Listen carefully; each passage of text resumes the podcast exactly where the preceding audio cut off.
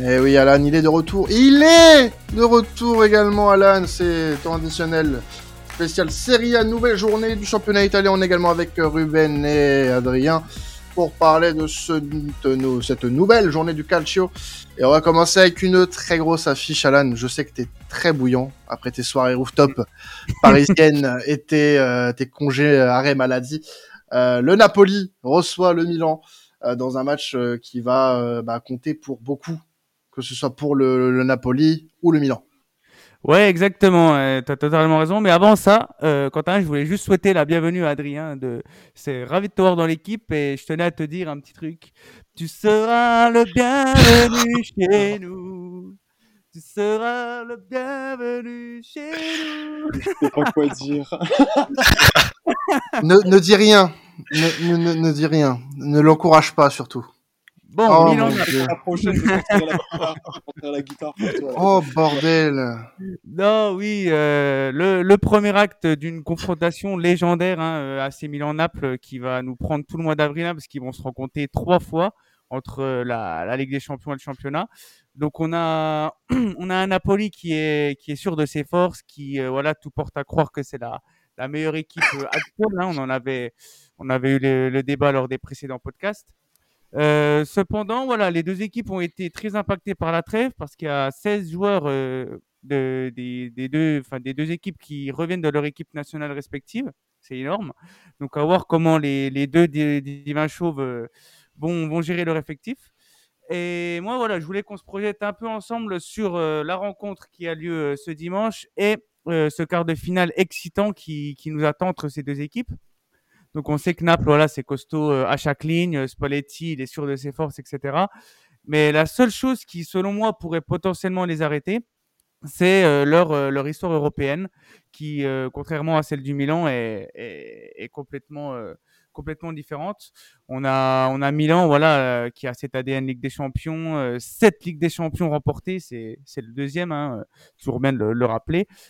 Et voilà, on a de plus dans, cette équipe du Milan, tu as un board qui connaît très bien cette compète, hein, Maldini, Baresi, euh, euh, Zlatan, etc. Et quand tu regardes cette équipe du Napoli, à contrario, il n'y a aucun joueur euh, qui a, qui a une grosse expérience. Euh, ils sont que trois à avoir connu une phase d'élimination directe de Ligue des Champions. C'est Mario Rui, euh, Di Lorenzo et Zelinski. Pour dire à quel point euh, leur, euh, leur, leur, leur passé en Ligue des Champions est, est, est, quasi nul. Donc voilà, ma question pour vous, pour commencer, c'est est-ce que vous pensez que Milan, de par son histoire, peut inquiéter le Napoli ce week-end d'une part, parce qu'on sait qu'il y a la Ligue des Champions qui plane, et est-ce que, selon vous, le Napoli va pouvoir contenir ces, ces Milanais? Oh, je pense, ouais. Moi, je pense. Euh, après, euh, pour le moment, euh, bon, le Napoli a éliminé Francfort en huitième, mais en fait, ça va être important déjà le match de ce week-end, déjà pour moi. Ça va donner un peu le ton. Même si tu sais très bien que le Milan ou le Napoli aura un autre costume dans cette compétition qu'est la Ligue des Champions. Mais euh, moi, je trouve ça hyper intéressant de que ces équipes-là vont s'affronter un nombre incalculable de fois pendant euh, un laps de temps euh, très très court. Euh, et euh, franchement, je suis je suis assez curieux de voir ce que ça va donner. Mais euh, pour le moment, en fait, je vois mal le Milan s'en défaire, que ce soit en Ligue des Champions ou en Serie A. Euh, le Napoli est bien trop au-dessus. Alors tu me parles de- d'expérience côté napolitain, ouais, je, je, suis d'accord. Je suis d'accord, ça manque d'expérience. Euh, on est plutôt euh, plutôt en phase là-dessus.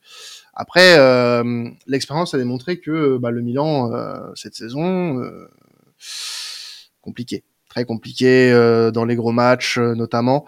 Ça ça pue un peu. Ça pue un peu. Il y a, y a, y a un manque, euh, je pense, de renouvellement euh, dans, dans cette équipe. On en a fait euh, état plusieurs fois cette saison et puis ça se démontre de plus en plus euh, euh, plus plus plus que la saison avance. Donc euh, non non, je, je pense que le Napoli a pas plus à s'en faire que d'habitude, même s'il va falloir rester sur ses gardes parce que le Milan a cette fibre Ligue des Champions, a cette fibre des grands rendez-vous malgré tout et euh, a l'expérience suffisante pour faire basculer euh, euh, basculer la rencontre dans son euh, dans, à son avantage.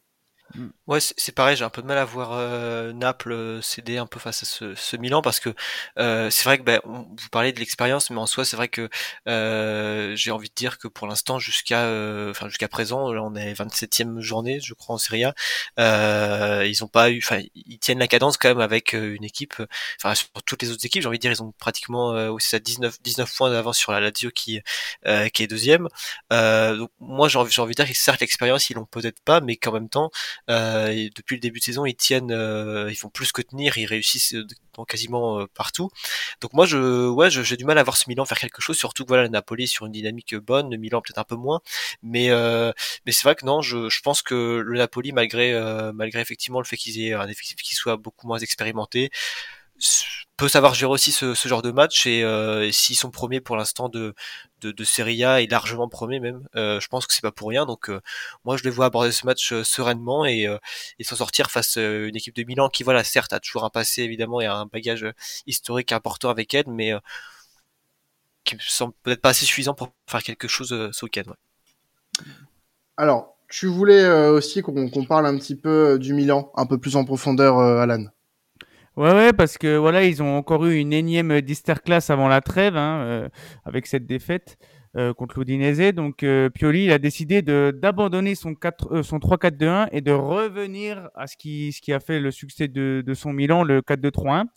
Donc, j'espère que la trêve euh, a fait du bien au Rossoneri, parce qu'en ce moment, c'est très laborieux. Et en plus, euh, la mauvaise nouvelle, elle est tombée cette semaine, euh, en début de semaine, là, avec les les espoirs, Pierre Calulu qui sera absent au moins des deux matchs. Donc, euh, donc tout porte à croire qu'on aura Calabria titulaire sur le flanc droit et qui aura comme mission d'empêcher Kvaratskhelia. Donc, euh, je pense qu'on va bien rire, euh, ça va être assez marrant. Mais heureusement pour le Milan, en ce moment, on pourra compter sur un homme, Mike Maignan, qui est bel et bien de retour. Et pour de bon cette fois, hein. donc euh, je voulais avoir un petit débat sur lui, parce que moi je le trouve fantastique. Euh, L'année dernière, c'est l'un des principaux artisans du, Scudetto. Et à Milan, là, euh, certains se, se posent déjà la question de savoir où le placer dans le classement historique des gardiens du club. hein. C'est assez, assez fou. Il a d'ores et déjà battu le, le record de vente de maillots pour un, pour un gardien. Donc euh, il y a même des ruptures de stock actuellement. Donc c'est dire à quel point il est, il est très apprécié. Et donc pour moi, pour vous, la question, les gars, c'était de savoir euh, où c'est que vous placez euh, Mike Maignan dans la hiérarchie des, des meilleurs gardiens du monde euh, cette, euh, cette saison? Top 3 Top Ouais. 3, euh, Ouais, je pense. top 3, top 5, mais alors, ce que je disais sur Twitter l'autre jour, quand on, justement, on avait un peu lancé le sujet, euh, c'est que euh, je le vois pas premier meilleur gardien du monde, euh, parce que moi j'attends justement la fin de saison avant peut-être de me prononcer là-dessus, euh, dans le sens où j'attends qu'il gagne un trophée majeur. Euh, il a gagné la Serie A la saison passée avec le, le Milan, ce qui est très bien. Il continue à faire de très belles performances. Mais j'attends de voir s'il est capable de gagner euh, une Ligue des Champions, s'il est capable de gagner un trophée avec l'équipe de France. Euh, c'est ça aussi qui va faire de lui un, un, un gardien, euh, enfin qui va le distinguer en fait par rapport à, à ses homologues. Euh, moi, je pense qu'il a tout pour devenir le meilleur gardien du monde et euh, qui continue, qui continue tout simplement. Pour moi aujourd'hui, il est top 5, top 3, euh, facile, facile. Mais le meilleur gardien du monde, alors c'est une question euh, qu'il faut se poser euh, et, et, justement prendre plus de temps pour se dire qui est euh, numéro 1, qui est numéro 2, etc. Mais euh, Mike Maignan est dans cette discussion, euh, ça c'est sûr pour moi, mais pas forcément numéro 1. Ouais, j'aurais pas dit numéro 1 non plus parce que parce que c'est vrai que euh, il est peut-être encore jeune et, euh, et qu'effectivement c'est peut-être compliqué de le classer numéro 1 en tout cas euh, dès maintenant. Mais mais ce qui ce qui est sûr c'est et on l'a vu d'ailleurs dans cette trêve internationale avec l'équipe de France c'est que euh, il est un gardien décisif déjà tout simplement et et, euh, et on a vu enfin même ses arrêts qui ont été euh, qui ont été parfaits et au-delà de ce qu'il fait avec l'équipe de France ce qu'il fait avec Milan depuis depuis enfin qu'il a fait qu'il fait qu'il fait encore très bien cette saison d'ailleurs. Mais c'est vrai que euh, il a encore tout le temps effectivement pour gagner ce trophée important. Donc Quentin parlait et, et, effectivement tout le temps aussi pour devenir le, numéro 1 mondial. Euh, en tout cas, oui, il est assurément dans, le top 5 de, des, meilleurs du, monde et, c'est vrai que de par son âge et de par euh, voilà l'expérience qu'il est en train d'acquérir euh, en étant euh, quand même voilà relativement euh, jeune, euh, je trouve que oui, effectivement, c'est un gardien prometteur et qui euh, a tout pour euh, s'imposer et, même devenir voilà un des piliers de de, de grandes équipes en, en Europe. Milan en est une, mais c'est vrai que si euh, un jour euh, il choisit encore d'aller dans une équipe qui, qui, veut viser plus haut, il aura, je pense, tout à fait la légitimité, le, le niveau pour pour ça. Ouais. Euh, Est-ce qu'on parlerait pas aussi un petit peu bah, de ce qu'on pense pour ce match-là? On va Ah prendre bah, un petit peu, se mouiller un petit peu. Mouillé, ouais. Ouais, mouillons-nous, mouillons-nous, mouillons-nous. Euh, J'aurais dû mouiller la nuque avant ton, ton chant de tout à l'heure, Marc. aussi. D'ailleurs, on va commencer, on va commencer par toi.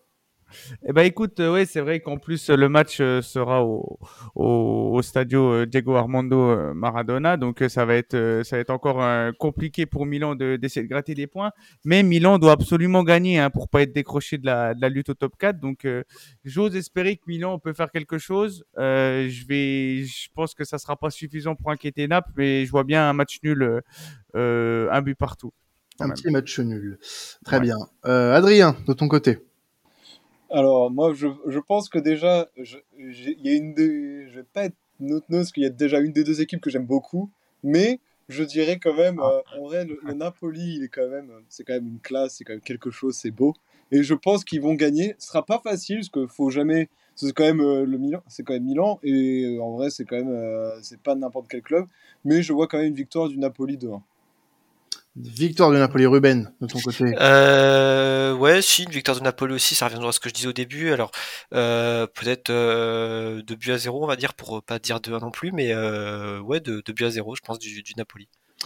Deux buts à zéro pour le Napoli. Je vois un 3 buts à 1 pour le Napoli. Voilà. Pas dans la dentelle.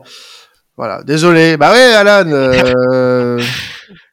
va falloir remettre en question certaines choses aussi du côté du Milan. Non. Oui, oui, non, mais oui, oui, vous faites bien de le mentionner. Mais le Naples par favori, hein, euh, donc euh, à charge au Milan de nous surprendre hein, et que de voir si le, le nouveau schéma de jeu, du moins le 4-2-3-1 de, de Pioli, euh, sera à la hauteur euh, pour ce match-là. Et on suivra avec attention ce qui se passera dans leur quart de finale de Ligue des Champions, euh, bien évidemment. Euh, autre affiche de ce de cette journée de Serie A, de cette 27e journée, euh, 28e pardon, 28e journée euh, de, de Serie A, euh, l'Inter Milan qui reçoit la Fio. Euh, deux équipes qui ont des tendances opposées en ce moment. L'Inter qui va pas très bien non plus. Ouais, c'est ça. L'équipe est en plein doute côté Inter. Hein. Simone Inzaghi de plus en plus contesté.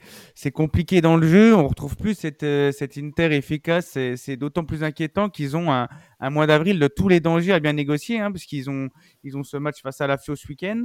Ensuite, il y aura la double confrontation face à la Juventus en Copa. Et, avec ça, il y a aussi la double confrontation face au Benfica, cette fois-ci en Ligue des Champions. Et à la fin du mois, tu as un gros match contre la Lazio aussi, un concurrent direct au top 4. Donc c'est c'est inquiétant pour l'Inter. J'espère que la trêve le- leur a fait du bien.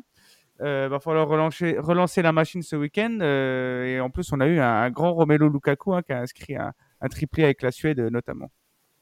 Alors, euh, bah, du coup aussi, on a du côté de la Fio une, improbable renaissance, quand même. Ah ouais, ouais, c'est ça. Moi, j'étais très hypé par la FIO en début de saison. Je trouvais leur effectif de qualité, un entraîneur avec des, idées sympas. Ça a été hyper décevant en première partie de saison. Et là, depuis deux mois, il y a la, mayonnaise qui prend enfin. Un nul et huit victoires sur les neuf derniers matchs. hein. C'est c'est quand même énorme. C'est l'équipe du moment en Italie euh, avec Naples. Et ils sont d'ailleurs en, quart de finale de, Conference League. Donc, euh, c'est finalement, ils font une, saison plutôt, plutôt prometteuse euh, euh, du côté de Florence. Je pense qu'ils peuvent vraiment inquiéter l'Inter. Ils sont plus qu'à 7 points de l'Europe et tout, alors que ça, ça jouait le maintien il y a deux mois. Donc, c'est vraiment une belle perf. Et justement, je voulais faire un petit duel pour changer, un petit coup, un petit duel entre deux joueurs, un petit match dans le match entre deux des meilleurs milieux de terrain du championnat, voire du monde, hein, parce que moi, je les trouve vraiment très forts. Donc d'un côté euh, Marcelo Brozovic qui euh, voilà je vais faire plaisir à Alban euh, mais euh, c'est un super joueur qui depuis 2000 il est là depuis 2015 à l'Inter. Il fait il a un certain impact il a une belle technique un gros volume de jeu. Pour moi je le dis depuis des années mais ça aurait été une recrue parfaite pour le, le PSG notamment. Euh, et cette saison il a loupé pas mal de matchs à cause des blessures mais ça reste une pièce maîtresse de, de son équipe.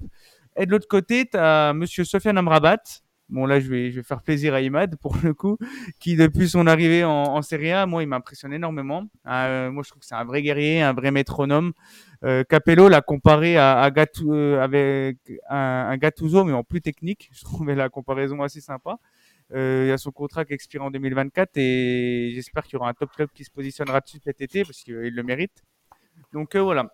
On a deux profils différents qui jouent au même poste. Et moi, ma question pour vous, elle est toute simple. C'est qui, euh, selon vous, est le, est le meilleur des deux? Enfin, qui préférez-vous entre ces deux très grands, très très bons plutôt au milieu de terrain euh, de Serie A? Euh, Préférence Brozovic. Même si euh, depuis la Coupe du Monde, Amrabat me séduit énormément et que bah, c'était déjà des prémices de ce qu'on pouvait apercevoir de lui à la FIO. Mais euh, ouais, Brozovic, il a quand même un, il a quand même pour moi un, petit cran au-dessus euh, que Kamrabat. Euh, dans ce match-là, c'est sûr que un joueur comme Brozovic, par exemple, a plus de chances de se montrer euh, qu'un Mrabat. Où euh, moi, je vois un match où, par exemple, tu vois, là, t'as l'Inter qui va dominer. L'Inter va dominer, mais pas, pas peut-être pas forcément briller. Euh, parce que l'Inter reste quand même sur euh, trois défaites sur ses quatre derniers matchs, ce qui est quand même assez impressionnant. Il perd contre l'Inter, contre la Spezia, contre Bologne, contre des clubs qui sont euh, au classement derrière, en plus. Donc ouais, c'est c'est une phase un peu inquiétante pour pour l'Inter Milan. Maintenant, je suis je suis un peu un peu hypé par ce duel-là parce que c'est des deux milieux de terrain vraiment très très impressionnants depuis le début de saison et j'ai hâte de voir ce que ça va donner en tout cas. Ouais, pareil, je, je, dirais une petite préférence pour Brozovic parce que c'est un milieu qui effectivement, bon, peut-être on connaît un peu plus aussi, euh, euh, notamment en, Italie parce qu'il est là depuis plus longtemps effectivement, mais euh, après c'est vrai que bah oui, Amrabat, on, on, l'a découvert effectivement, euh, enfin on l'a découvert en tout, on a découvert son potentiel surtout à la Coupe du Monde et, et c'est un joueur effectivement qui me paraît fantastique. moi, je dirais effectivement plutôt Brozovic parce que c'est vrai que j'avais déjà pu le voir un peu à l'Inter dans dans les saisons précédentes notamment et un peu cette saison et je trouve que c'est un joueur qui voilà qui a une qualité qui fait qui se démarque du lot et qui en plus voilà est un joueur comme assez euh, assez différentiel aussi dans, dans, dans, beaucoup de matchs pour l'Inter et et, euh, et, moi ouais je dirais Brozovic en tout cas même si ce, ce sont deux milieux comme tu euh, tu l'as dit qui sont vraiment euh, qui sont vraiment excellents et qui voilà dans leur équipe en tout cas respective ont chacun une importance euh, cruciale. Donc moi je vais dire Amrabat évidemment. ah oui non mais il faut bien il faut bien voilà il faut bien un antagoniste il faut bien un antagoniste.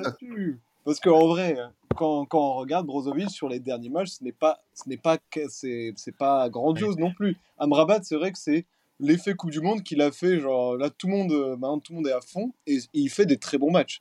Et moi, c'est vraiment, et en vrai, c'est comme euh, tu l'avais dit tout à l'heure, c'est vraiment le guerrier. Genre vraiment, c'est, moi, je trouve ça impressionnant. C'est les percussions, les, tout ce qu'il fait avec la balle et tout, les tags et tout. Je trouve ça impressionnant.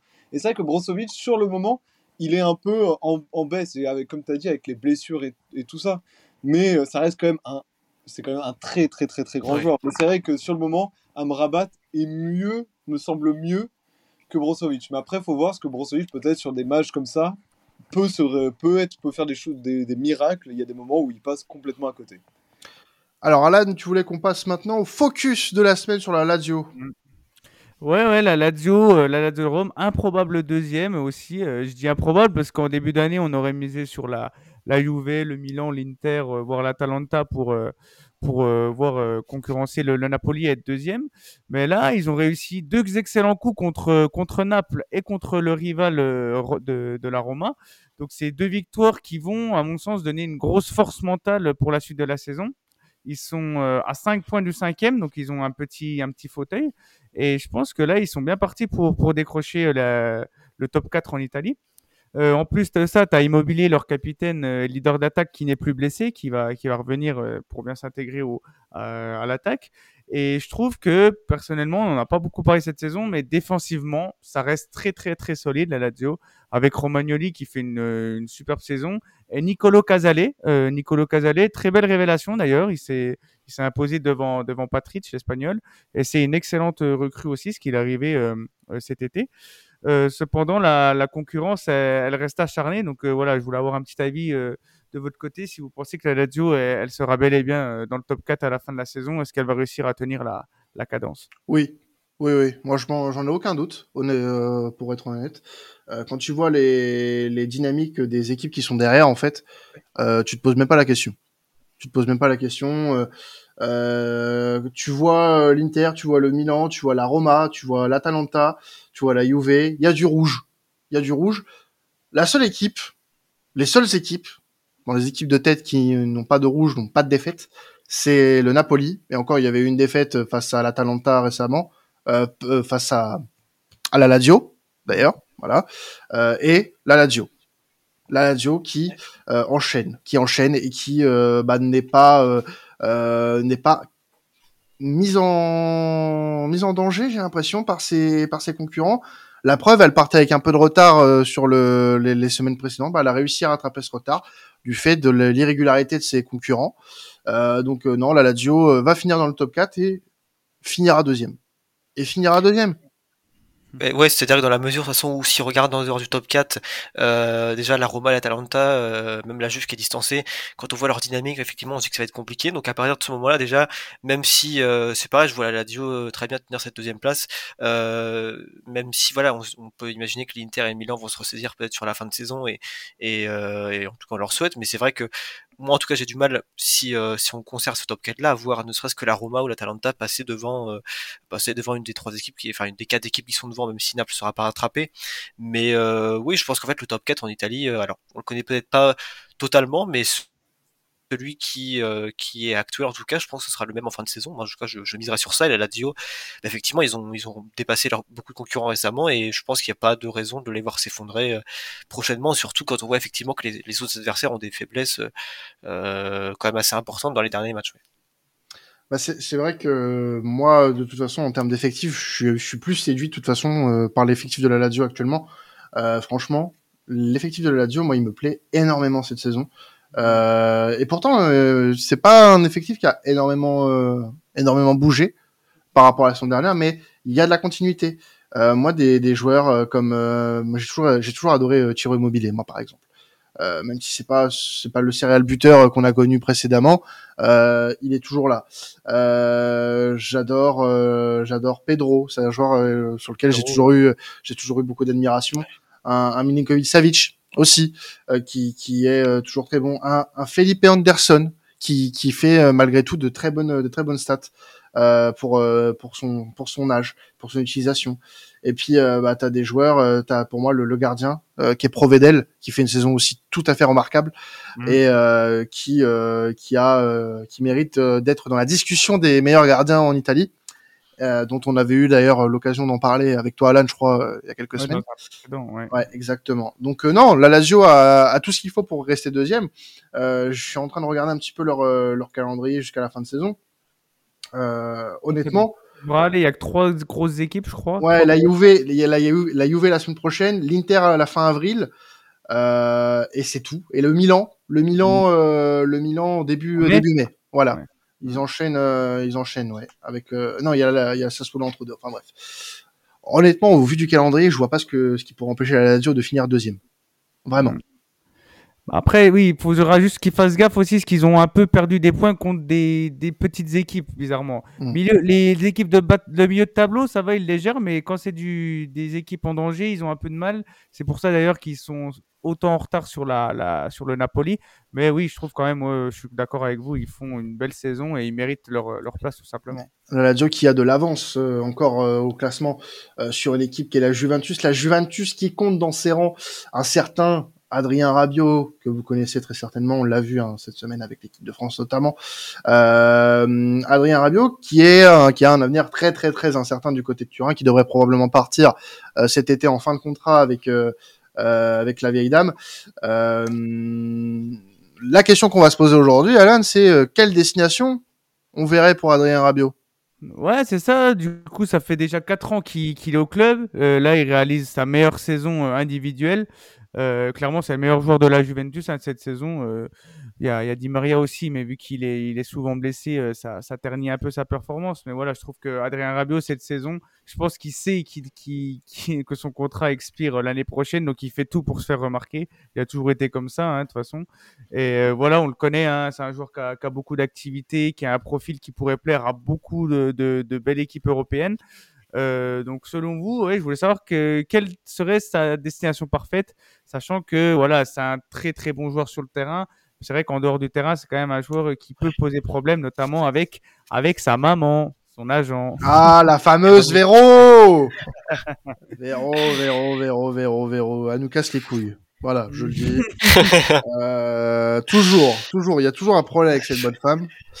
Euh, moi, je commence à en avoir marre. On peut pas parler football en fait quand on parle d'Adrien Rabiot, euh, forcément. Donc euh, c'est c'est un peu dommage. On en a parlé hein, de football pendant la Coupe du Monde avec lui. Hein.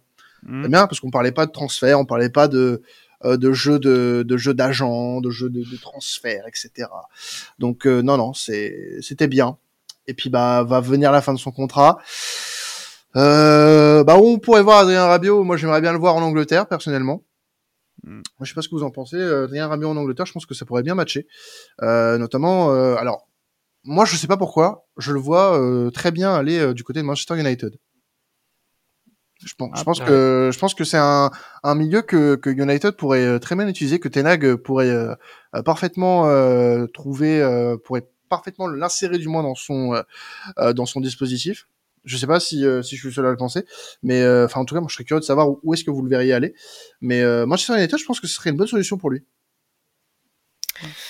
Ouais, moi je pense à un club comme Tottenham peut-être, je sais pas, mais je l'imagine un peu dans un. Ouais, je sais pas. Je United, je pense que ça pourrait être bien effectivement, même si, même si je sais pas, c'est pas le club qui me convainc le plus. Après, dit comme ça, c'est pas évident, mais je sais pas. Tottenham, moi je l'imagine peut-être à Tottenham, ouais.